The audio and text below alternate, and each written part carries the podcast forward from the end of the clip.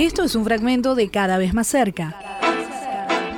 Nuestro programa semanal en streaming por fmpatagónica.com y por FM Dinahuapi 90.1. Nos podés acompañar en vivo los sábados de 11 a 12 del mediodía. Julián, te saludamos. ¿Cómo estás? Buenos días a ustedes, buenos días a la audiencia y eh, gracias por convocarnos y a disposición para charlar un momento sobre lo que está pasando en la Patagonia con las comunidades Gracias. Bueno, Julián, queríamos conocer en principio cuál es tu rol dentro del INADI, cómo se trabaja junto a las comunidades.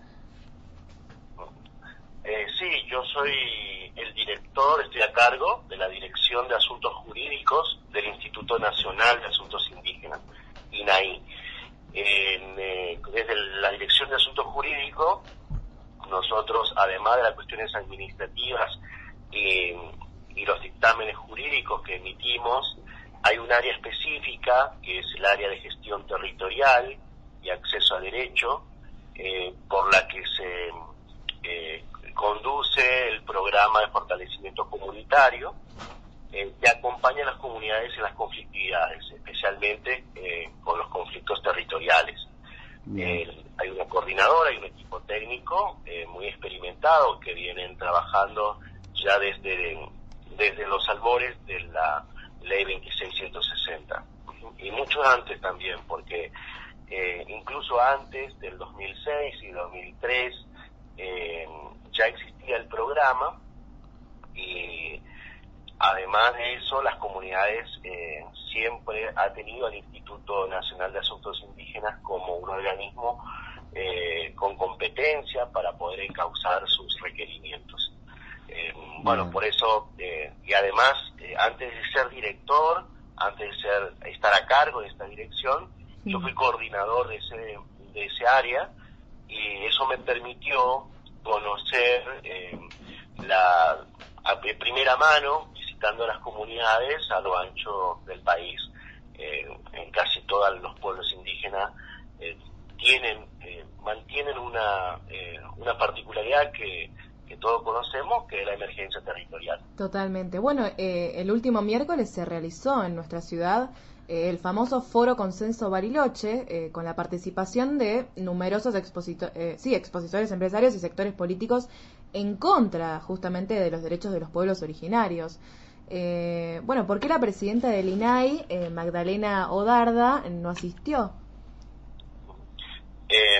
mire, la presidenta del Nacional de Asuntos Indígenas recibió en, ese carácter una invitación por parte del, del, foro.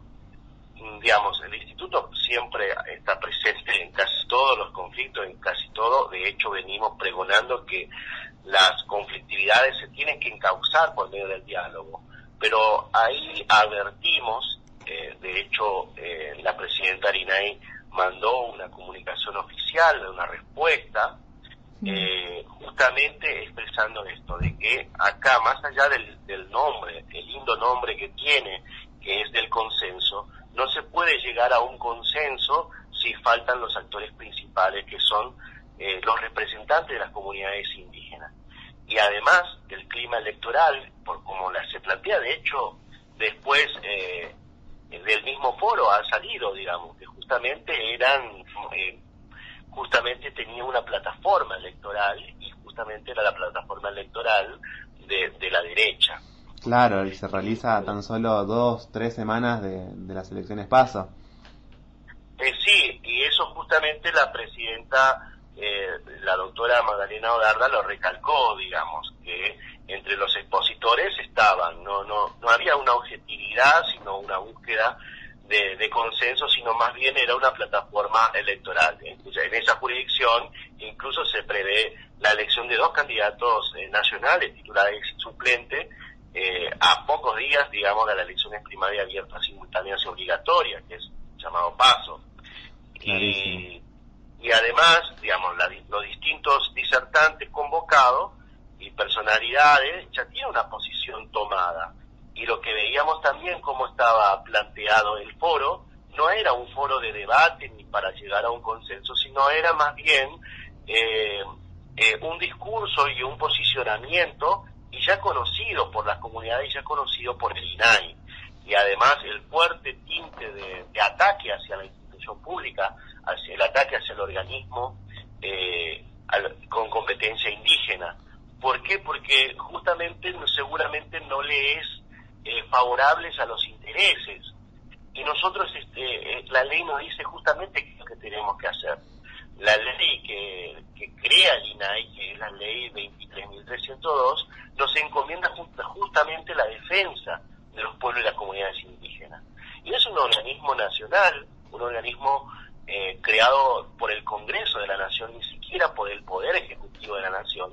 Y, eh, creado en el gobierno de Digamos, a ver, eh, ni siquiera puede decirnos que es un eh, es un organismo kirchnerista ni ni del PJ, ni, ni siquiera de Grabois, como lo querían eh, decir en ese foro, digamos. Es un organismo de la democracia, es un organismo creado en, en los albores de la democracia para contrarrestar las, eh, los nefastos experiencia en, en la época eh, de la más oscura historia que tenía el país, en la época militar, que y que los que más sufrieron también fueron los pueblos indígenas, que fueron desplazados y fueron eh, justamente sus tierras subastadas entre las grandes fortunas. Clarísimo, y bueno, eh, en relación a esto que decías, ¿no? Que bueno, el, espacio, vos entras a la página web o, escuchás a los propios disertantes y se presentan como un espacio multisectorial, eh, pero bueno, claramente, y, como vos decías, es un grupúsculo que emite únicamente discursos de odio ya conocidos desde antes, bueno, en el marco de la campaña, todo lo que, lo que habíamos conversado antes. Entonces, la pregunta sería, ¿cómo se deben construir, al entender tuyo o, del INAI, los consensos necesarios para realmente llegar a soluciones eh, reales y concretas? Que claramente este foro no, no, no llegó a ningún consenso ni, ni tampoco pretendía hacerlo, me parece. Lo primero, digamos, todo foro, toda discusión, todo debate es bienvenido. Estamos en, una democracia y todo es bienvenido. Para que sea fructífero, primero tenemos que llamar las cosas por su nombre y no porque en el foro hubo, yo no creo que haya sido por, por ignorancia o por falta de, eh, porque muchos de ellos eran doctrinarios, encumbrados eh, abogados eh, y, letrados y otros avesados políticos. No creo, esto de mi entender, no creo que los conceptos que hayan emitido hayan sido por error o por ignorancia, no, para nada. Digamos, primero para que haya consenso uno tiene que llamar por su nombre. Por ejemplo, eh, en el foro eh, querían confundir a la ciudadanía barilochense entre soberanía y autodeterminación. Digamos, una cosa, digamos, estaba en peligro la soberanía del país nos están queriendo sacar un pedazo de la República. No, error. Una cosa es que los pueblos indígenas autónomamente puedan vivir, autónomamente puedan elegir sus autoridades, autónomamente puedan eh, eh, tratar de, lograr eh, su plan de, de buen vivir. Y otra cosa, la soberanía digamos.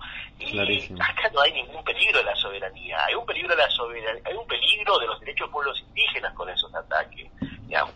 Así que, por ejemplo, para que haya consenso primero tenemos que los conceptos, las definiciones, em, emitirlas con responsabilidad.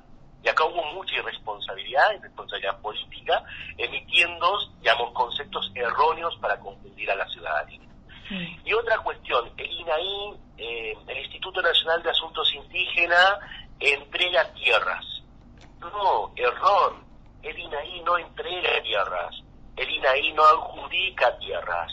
El INAI, como organismo competente indígena, constata una ocupación de una comunidad indígena, que es lo que ocupa la comunidad indígena.